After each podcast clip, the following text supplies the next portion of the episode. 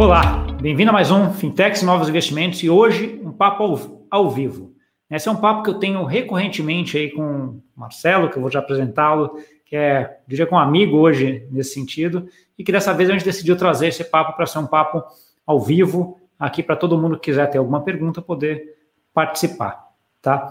Uh, fazendo uma apresentação rápida, o Marcelo Deschamps trabalhou durante muito tempo no Banco Central, no SPB uh, ah, no Brasil, entende muito do mercado tradicional. Hoje ele tem uma consultoria focada basicamente em regulamentação, onde ele faz consultoria tanto para as empresas mais tradicionais como para as fintechs, onde ele é até o investidor em algumas aqui. Deixa eu botar ele aqui do lado para a gente começar a conversa. Tudo bom, Marcelo? Tudo bem? É, boa tarde ou bom dia, dependendo do que vocês estiverem. É, eu sempre falo bom dia, boa tarde, boa noite, né? Porque cada boa hora tarde, vai, alguém vai ver em algum momento aqui, né? É. Marcelo, acho que a ideia aqui é um pouco a gente continuar o que a gente tem, tem feito, né? Que a gente faz normalmente offline, né? Eu e você só, mas eu falei, ah, deixa, vamos compartilhar esse conhecimento aqui, né? E entrar um pouco nesse tema que a gente tem estudado muito, que a gente gosta muito, que é a parte de Central Bank Digital Currency, né? Moeda digital uh, do Banco Central. Acho que dá uma introduçãozinha Começa um pouquinho falando o que, é. que você acha, como é que você vê o que, que é uma, uma Central Bank Digital Currency, daí a gente continua aí nesse bate-bola. Ah, é, vou tentar é, explicar assim de maneira um pouco mais, mais simples, para não ser tão, tão didático e tão, e tão com termos muito técnicos, mas basicamente o que, é uma, uma Central Bank Digital Currency? É uma moeda, quer dizer, na verdade é a nota que você usa no dia a dia, entre moedas, entre nota, papel, moeda, que você usa para pagar seu, suas despesas correntes, suas despesas normais, em forma digital. Então, o Banco Central, na verdade, ele tem duas maneiras de, de emitir moeda. Ele emite moeda através de reservas bancárias, essas moedas só têm é, acesso instituições financeiras que têm uma conta reserva bancária no Banco Central, e através de emissão de papel moeda, que aí você tem o, o, a distribuição para todo o público. E a ideia da, é da Central Bank Digital Currency é, além de eu ter uma reserva bancária para acesso às instituições financeiras, eu ter uma moeda, nota, moeda, papel moeda, para acesso das pessoas, geral e famílias, eu vou ter um cara chamado Central Bank Digital Currency, CBDC, que ele vai ter as características de ser eletrônico, que nem uma reserva bancária, e a característica de ser universal, ou seja, todo mundo tem acesso, que nem uma, uma moeda, um papel moeda normal. É, e aí a gente entra um pouco naquela, nessas discussões de, de que, que é e quais os impactos, né? Ah, eu costumo olhar também que você, que você tem uma outra visão de Central Bank Digital Currency, que na verdade é uma quase uma stablecoin emitida pelo governo, né? Pode ser uma visto como uma como stablecoin. E aí para quem não sabe o que é stablecoin, tem um outro episódio aqui que eu fiz com o Tomás aí, dá uma procurada aí que vocês vão entender o que, que é uma stablecoin. Mas a é, é, fácil nesse sentido, né? Porque, na verdade, uma stablecoin que é um para um com o dólar, por exemplo, se for o Fed, que é o Banco Central Americano, emitindo essa stablecoin em blockchain, ele não precisa garantir, ele não precisa comprovar esse um para um, ou melhor, ele, não, ele, tem, ele tem que comprovar um para um, mas a, como ele é o emissor da moeda, é fácil de dizer que aquele token é igual a, a um dólar. Por outro lado, isso tem implicações aí do ponto de vista econômico que uma stablecoin privada não teria. Né? Então, acho que uma das que você colocou é esse negócio, é. de ser uma emissão para os bancos, né? uma emissão só ali ah, fechada, ou que vai atingir o grande público. Né? E aí, acho que a gente tem discutido muito assim, qual a perspectiva que vai ser dada. Né? E eu acho que isso aí vai depender muito de Banco Central para Banco Central, né, Marcelo? É, é que, na verdade, você tem, basicamente, você tem dois grandes é, modelos de emissão dessas. Na verdade, você tem variações, mas basicamente você tem dois grandes modelos, pode ser um terceiro modelo que chama modelo híbrido.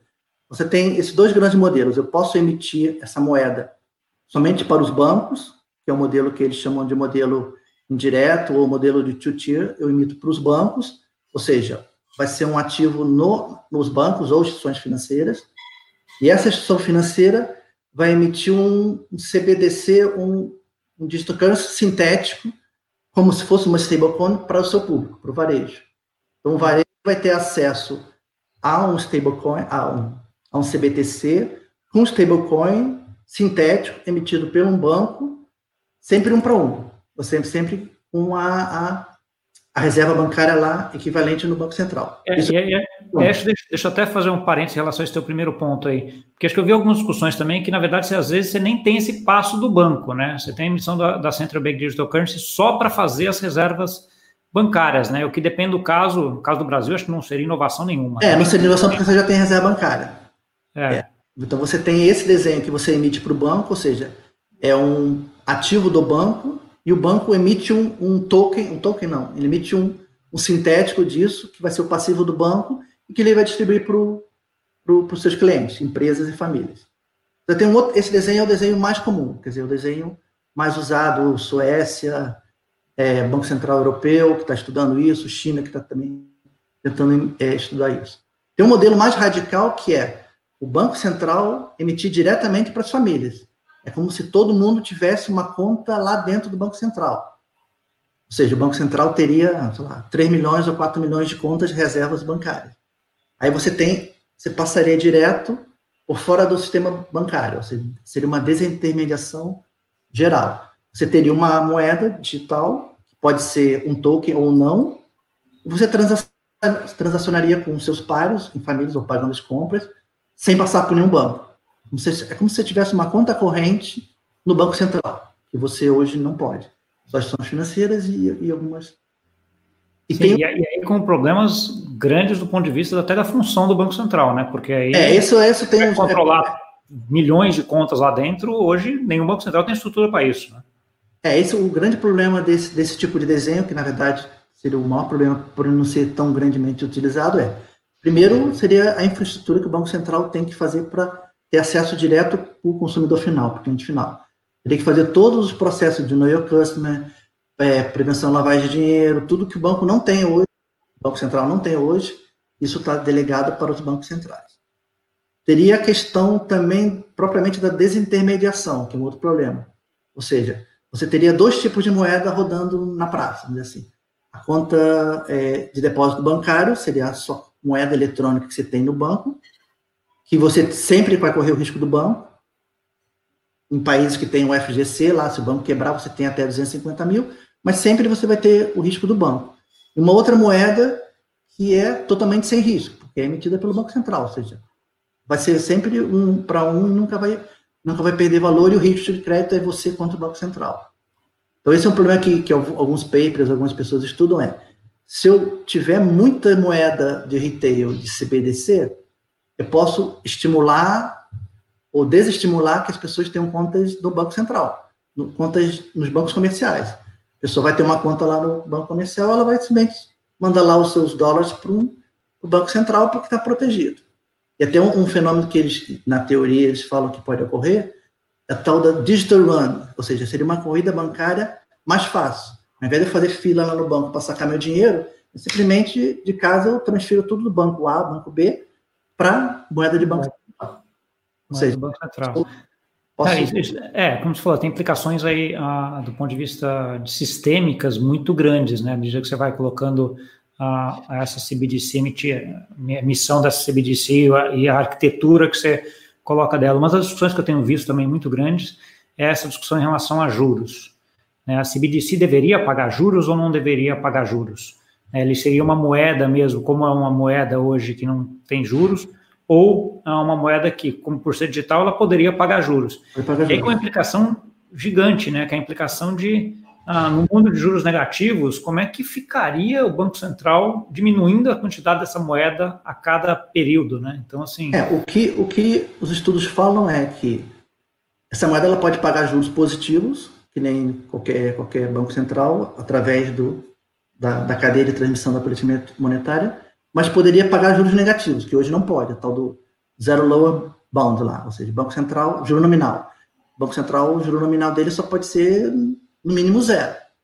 Então, alguns defendem é, a utilização dessa moeda porque eu posso chegar a um ponto que meu juro está zero, nominal, o juro é, real negativo, mas eu ainda preciso botar mais liquidez no mercado. Então, eu poderia é cobrar, vamos dizer assim, botar essa moeda digital com juro negativo é como se você tivesse o seu papel moeda perdendo valor a cada dia. É, não, e, e aí, nesse sentido, eu vi uma discussão jurídica interessantíssima esses dias, que é assim, ok, então você tem lá 100 moedas digitais de tal banco, CBDC de tal, de tal Banco Central. Ah, Para ele cobrar juros negativos, ele tem que me dizer que daqui a um tempo isso aqui vai virar 99. É. Né? Mas isso aí, em muitas jurisdições, é tido como desapropriação, né? Você está diminuindo o valor do ativo que eu tinha. Né? Então, assim, tem uma discussão do, do, ponto de vista jurídico em relação a isso, e aí é, é econômico barra jurídico, ah, interessantíssima, né? Porque ah, o que você falou, juros positivos, talvez não faça sentido, né? Porque você já tenha ah, outros mecanismos, mas uma das soluções ou das, das coisas boas que alguns bancos centrais, alguns economistas têm falado sobre a CBDC é que ela poderia ter juros negativos. Mas aí você poderia ter esse outro problema do ponto de vista jurídico, né? É, o que o, que o pessoal defende é, eu tenho essa vantagem, primeiro, que eu posso fazer juro negativo, que hoje eu não posso, no sistema normal, e segundo, teoricamente, tudo teoria, porque não tem uma grande aplicação prática disso, é que a minha política monetária ficaria mais mais fácil, ou seja, a transmissão seria mais rápida, porque eu, na, eu já jogo dinheiro, liquidez na veia. Hoje você tem um risco, e acontece muitas vezes, você baixar seus juros, joga a liquidez para o sistema bancário, mas fica tudo empossado lá. Não necessariamente o banco vai pegar aquele dinheiro e vai emprestar para as famílias e para as empresas. Sim, seja, isso é o que a gente está vendo até agora, exatamente, isso é o que a gente está vendo até agora nesse momento aí, com todo mundo fazendo o que a gente chama de quantitative easing, né? Todo mundo. É, eu, na verdade, eu baixo, eu baixo meus juros, baixo meus juros, baixo meus juros, só que o efeito lá na ponta não é tão grande como seria se tivesse uma, uma moeda digital, mas também é tudo. Nunca ninguém não teve um grande teste real para saber se. É, ainda não teve, né? Acho que está tudo, tá tudo na discussão, mas assim, eu consigo ver isso daí de uma forma bem positiva, e até no sentido do Banco Central ter um contato com, com o mundo real direto, né? Porque, assim, hoje o Banco Central tem contato até via, via moeda, papel moeda mesmo, né? Então, assim, você é, é o único a, a passivo que o Banco Central tem contra a população é. diretamente. Né? O resto é tudo via intermediários. Então, no que ele emite uma CBDC de varejo, que é aquele modelo que você comentou, que vai direto para o cidadão, ele continua com contato com, com, com, o pé no chão ali, o pé na terra, que nem a gente fala. É isso, é, é, é quando você estuda os modelos, de, por exemplo, o modelo da Suécia, e na Suécia o que está acontecendo? Na verdade, outros motivos, ela começou a, a, a reduzir a utilização de papel moeda começou a utilizar cartão, cartão de débito. Então, a quantidade de passivo de Banco Central na mão da população reduziu drasticamente. Então, papel moeda na Suécia é coisa de 13% a 14%. Então, um dos motivos do desenvolvimento do CBDC na Suécia é vai chegar um ponto que eu não vou ter mais contato, ou seja, não vai ter população, gente, com passivo aqui comigo. Ou seja, todo o passivo será passivo de instituições financeiras. Então, é, esse o que eles pensam também é um determinado risco que eles têm de, de ou seja, eu não consigo, posso dificulta a minha política monetária, dificulta eu também controlar o M0 lá, aquele negócio todo, porque vai estar tudo na mão do, do banco. Então, Sim, que é aquela história, né? Quanto mais intermediários, o negócio, a transmissão demora mais, né? Demora mais ah, para chegar, e ainda mais no mundo hoje, que a gente está discutindo muito sobre criptomoedas e toda essa blockchain de LT, que é um mundo que está caminhando para cada vez ter menos intermediários. Né? Então, o mercado financeiro ah, é um deles, né? E, e, acho que o blockchain, DLT, o próprio Bitcoin aí, vem mostrando um pouco. O outro ponto em relação que eu acho interessante em relação a Central Bank Digital Currency também, Marcelo, é a integração daquele país com o mundo. Né? Então, assim, à medida que você emite uma, uma CBDC utilizando uh, um ledger, né, uma tecnologia de blockchain, aquilo fica mais fácil de você integrar esse token que vai sair disso daqui com o mundo. Né? Então, acho que essa é uma vantagem também, porque à medida que ah, alguns países vão fazendo, esses países vão tendo essa vantagem de, de integrar mais fácil. Né? Esse é um dos. Eu li muita coisa sobre, falando exatamente da China. Né? A China é um dos que está mais avançados, até onde eu tenho, tenho visto nesse, nesse processo. E um dos pontos é isso. Né? A China hoje é uma moeda o renminbi é uma moeda que é muito pouco utilizada no mundo. Né? Então, você vai pegar ali a coisa de 2, 3, 4%, depende da estatística que você vai. Grande maioria é dólar, euro, ien, aí tem vários outros na frente aqui. Então, assim, à medida que você digitaliza essa moeda primeiro e dá essa facilidade de conexão nesse campo digital para essa moeda, isso, em tese, faria com que essa moeda pudesse ser mais utilizada ou utilizada de uma forma mais fácil. Uhum. Então, esse é um argumento dos dos chineses, vamos dizer, assim, dos papers que eu tenho visto, de por que, que eles estão buscando tanto isso. Né? É, você, tem, você tem uns projetos, projeto Stella, o projeto Jasper, que na verdade é bancos centrais, o, o Stella é Banco Central Europeu com o Banco do Japão. Japonês. Ou seja, os bancos centrais emitiriam as suas respectivas CBTC e eles poderiam fazer a, o cross-border, ou seja, a transferência de dinheiro, que hoje é, você tem ien, você tem euro, você tem que ter um banco no Japão, um banco na Europa, com um banco correspondente no caminho. Na verdade, seria que ter, sei lá, no mínimo quatro bancos na. É, você vai fazer um câmbio pelo modelo tradicional, né? Que nem, é, que nem banco, se a gente fosse fazer, né? Que nem fosse fazer, ou seja, um banco no Japão com um correspondente na, na Europa e, e vice-versa. E a ideia de você ter eh, esse projeto e esse projeto ganhar escala é você ter um ien digital e um euro digital e os bancos nos dois países, no, nas duas regiões, teriam em suas contas o ien digital e o, o euro digital. Então, você, pessoa física, você, empresa, simplesmente chegaria, ó, troca o meu ien digital pelo meu, pelo meu euro digital. Os dois emitidos pelos respectivos bancos centrais. Então, eu conseguiria fazer essa, esse cross-border de, de pagamentos mais barato, teoricamente mais barato, porque eu teria eliminado a, a intermediação dos bancos correspondentes, que hoje uma, trans, uma transmissão cross-border é na faixa de 7% a 10%. Você paga.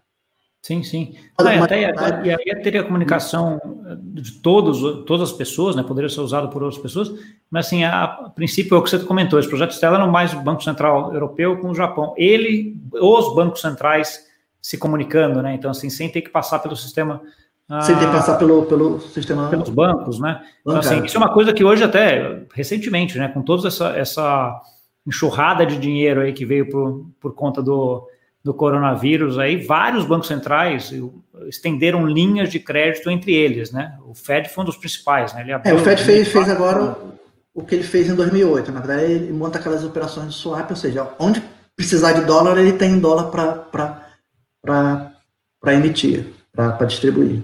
Sim, se ele tivesse uma Central Bank Digital Currency do Fed, do dólar, seria muito mais fácil fazer isso. Né?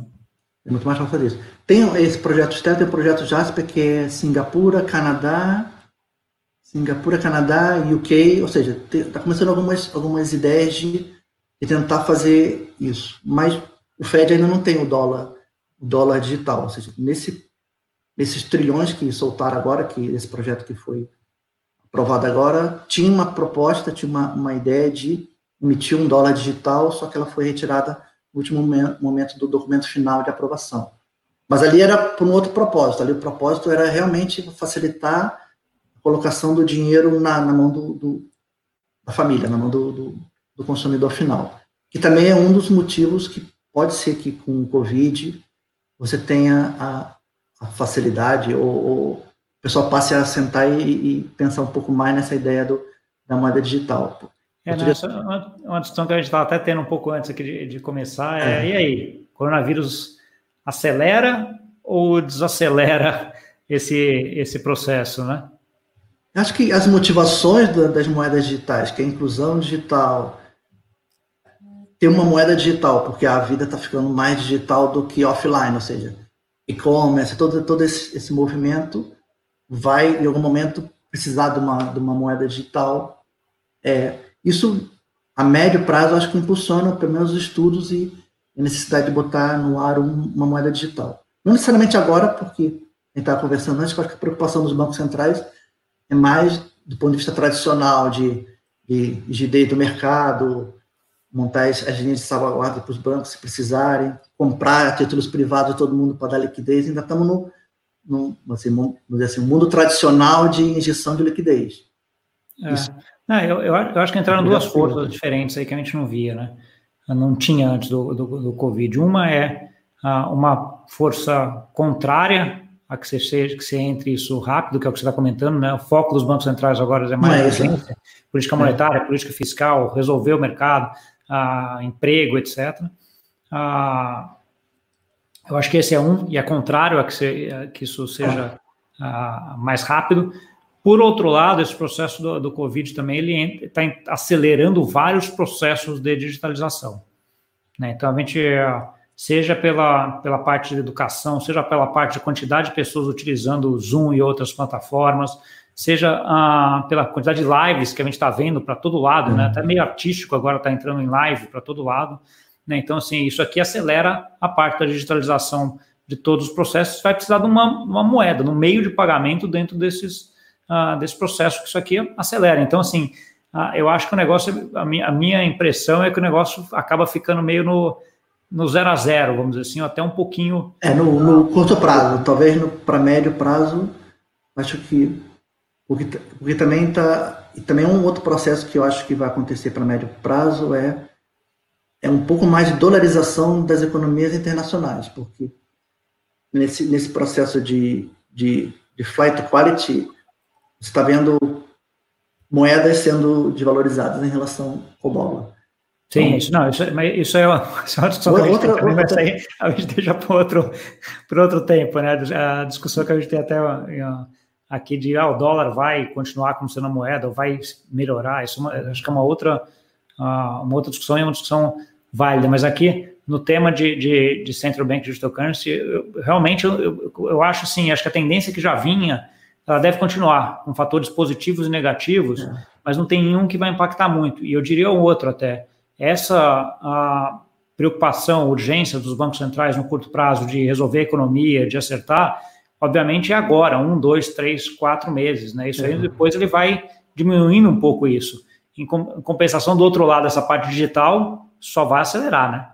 É, o processo de digitalização, em, em geral, a, a, vida das pessoas está tá ficando mais é, no online, agora por conta de, de, quarentena e outros motivos, mas a tendência já está acontecendo, de você começar a fazer mais compras através de e-commerce.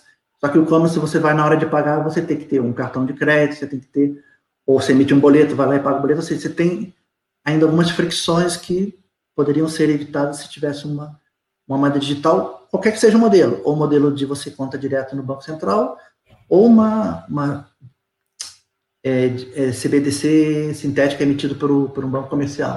Então, dos dois casos, você teria facilidade de você conseguir fazer o pagamento e 24 por 7 também. Você, você pode fazer a qualquer momento, a qualquer hora, e, e 24 por 7, que também é uma outra tendência, tendência independente do CBDC, a tendência de ter pagamentos 24 por 7 ao longo do 360 dias também é uma tendência.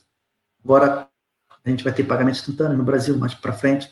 Algumas jurisdições já têm o pagamento instantâneo já funcionando há mais tempo, que também são todos, todos os movimentos, de alguma maneira ou outra, fazem com que o CBTC passe a, a no mínimo, a ter um estudo maior, uma preocupação maior e uma atenção maior. Então, Sim, sim. Vai, vai... Acho que está tá claro, para mim também, assim, a digitalização do, do, dinheiro é um caminho sem volta, né? Vai ter que digitalizar, né? Então, é. assim, a questão não é a, se digitaliza ou, ou, se não digitaliza, é quando vai ser digitalizado, né? E um outro, outro ponto também que, que eu acho que vale a pena a gente conversar aqui é, é que você começava a fazer essas transações através do Bitcoin, depois foram criados os stablecoins, até teve o um movimento de Libra, os movimentos todos, que também é um outro fator que acelerou os estudos e os projetos C2C. Já que eu vou ter um stablecoin que vai ser ou um para um com real ou um para um com dólar, por que não ter diretamente o próprio o próprio dólar é, digital do que ter um, um caminho é... Ah, eu tenho uma preocupação grande nesse sentido, uma curiosidade de ver como é que vai ser para frente. Marcelo, porque assim, você vê esse movimento de stablecoins, a principal stablecoin hoje é o Tether. Né? O Tether todo mundo, tudo que você lê e vê, tem uma grande dúvida, né, do que, que tem é, de reserva. Fala que é 75%, 80%, tem vários... Isso. E, e, o problema é o seguinte, imagina o Tether hoje com 4, tem uns 5 bi emitidos de Tether, 6 bi, acho que foi emitido um bi esses dias aí. Uh, ah, 6 bi de, de dólar, mas imagina que ele cresça, cresça, cresça, e de repente você tem lá, não sei quantos bilhões, sei lá, centenas de bilhões de Tethers emitidos sem, sem, sem ter 100% dos dólares em lastro. Né? Na verdade, o cara está fazendo basicamente o que aconteceu em Bretton Woods, né? O cara criou uma moeda e depois ele joga o lastro fora, tira o lastro do dólar do ouro e ele virou moeda. Né? Então, é, assim, uma preocupação... Você vai acreditar mais no emissor do Tetra ou no Banco Central que emitiu o dólar? Esse aqui é o ponto. É, isso aí. Ele está tirando o poder da emissão de dólar do, do, do Banco Central do Fed e jogando para ele, né? Então, assim, essa é uma preocupação que os bancos centrais, imagino que tenham hoje, que não é pequena, né? Porque se uma stablecoin começa a ficar maior do que ele, e essa stablecoin ela começa a desvincular do lastro do um para um, caramba, né? Quem que vai ter a moeda de, daquele país, ou a moeda daquele território, ou aquela moeda, né? É, isso então, é um dos grandes, também, você vê também em vários estudos, um dos grandes motivos também que impulsionou o CBTC foi exatamente a concorrência dos stablecoins. Então eles começaram a ver, ó, tem um stablecoin que pode ter o problema de, além de você não sabe quem vai garantir o lastro ou não, o emissor privado não necessariamente é uma instituição financeira, ou seja, todo aquele arcabouço de supervisão, de proteção do investidor, de your customer, de lavagem de dinheiro, de controles internos, Basileia, aquela, todo aquele arcabouço não está nesses emissores de, de dólar um para um. Então, amanhã ou depois pode simplesmente explodir. E, outro ponto também, que o, ativo, o passivo do cara é o stablecoin, só que o ativo, o que ele faz com, com o dólar que você está jogando lá? Ah, é, e se ele tem o dólar, né? Que é a preocupação do é, teto. Tem o dólar. Se ele tem aquilo lá. Então, Não, assim, ele, ele, ele, pode até ter o dólar, mas ele pode investir mal aquele dólar que ele tem lá e perder. Né? Do ponto de vista do ativo. Posso ter um desbalanceamento. O meu ativo está indo para o espaço, mas o meu passivo está lá. As pessoas têm um teto na mão. As pessoas acreditam que ali pode ser conversível de um para um. Então também é um, um movimento que, que também impulsiona também o estudo do. Não, esse movimento, e é engraçado que assim, você vê a reação pós-Libra, a gente eu acompanha a Libra, você acompanha junto também, também. A Libra foi, foi muito grande de todos os bancos centrais, né?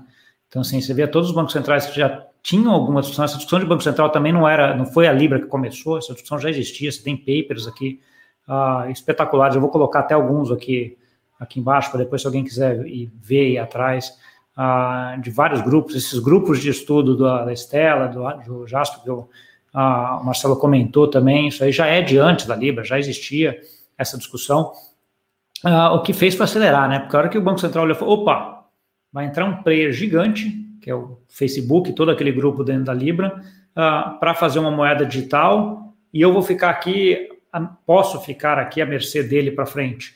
Né? Então, caramba, eu preciso acelerar minha moeda também para ela virar uh, digital. Eu acho que isso foi um movimento espetacular, assim, quando a gente olha em, em médio prazo, para o mundo inteiro, né? Porque aquilo que a gente fala, a digitalização vai acontecer, né? Só que estava acontecendo num ritmo talvez menor do que uh, deveria. E o Facebook, as stablecoins, vêm aí para dar uma, uma acelerada grande nisso. Isso acho que é um processo foi bem legal, eu achei. A gente já está chegando no final aqui. Queria fazer duas perguntinhas. Você dá suas respostas, eu dou as minhas aqui, depois a gente faz um bolão. Quem ganhar, paga uma cerveja para o outro daqui a um tempo. Okay. A primeira pergunta é: qual o primeiro país a emitir uma Central Bank Digital Currency? E a segunda é qual a primeira instituição financeira. Peraí, deixa eu só reformular de novo. Qual o primeiro país a emitir uma Central Bank Digital Currency de varejo? E a segunda é qual a primeira instituição a emitir uma moeda digital bancária, né? uma Central Bank Digital Currency, mas de banco, não exatamente do Banco Central, na tua opinião?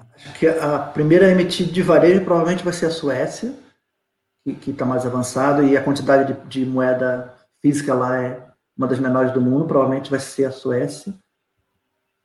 Talvez a China, mas a China, no modelo da China, não é uma moeda de varejo, é uma moeda mais de, de indireta para bancos. Então, ou, China ou Suécia vão ser os primeiros a emitirem. Agora, uma instituição privada para emitir uma moeda, talvez o Facebook, se, se ele voltar ao, ao, projeto do Libra, porque teria que ser uma, uma instituição que tenha capilaridade e, e, e acesso ou quantidade enorme de, de contas. Mas eu acho que o Facebook também deve dar uma esfriada no, no, no projeto da Libra, eu acho. Tá. A minha aposta, primeiramente, vai empatar. Eu acho que a Suécia também, acho que por razões óbvias, né, já, tá uma, já tem um bem digitalizado, né? Já está com um projeto junto até com a R3, né? Fazendo isso. É, já está com, com, corda lá e tudo. Então, assim, é, já está com corda, então assim, acho que lá ali não tem muito que, que discutir. Em termos de instituição para fazer a primeira, eu acho que vai, vai ser asiática. Eu acho que não vai ser do lado de cá. Né? Então, eu acho que vai ter algumas instituições tipo. Eu, eu vou chutar uma grande, sei lá, Alibaba com Alipay ou alguma coisa, ele vai emitir um token lá em dólar que vai ser negociado quando você comprar no AliExpress aqui, você já compra via token dele. Né? Então. Ah, Mas acho que, acho que isso aí, talvez eles emitem em, em, moeda chinesa, não, não em dólar, não sei.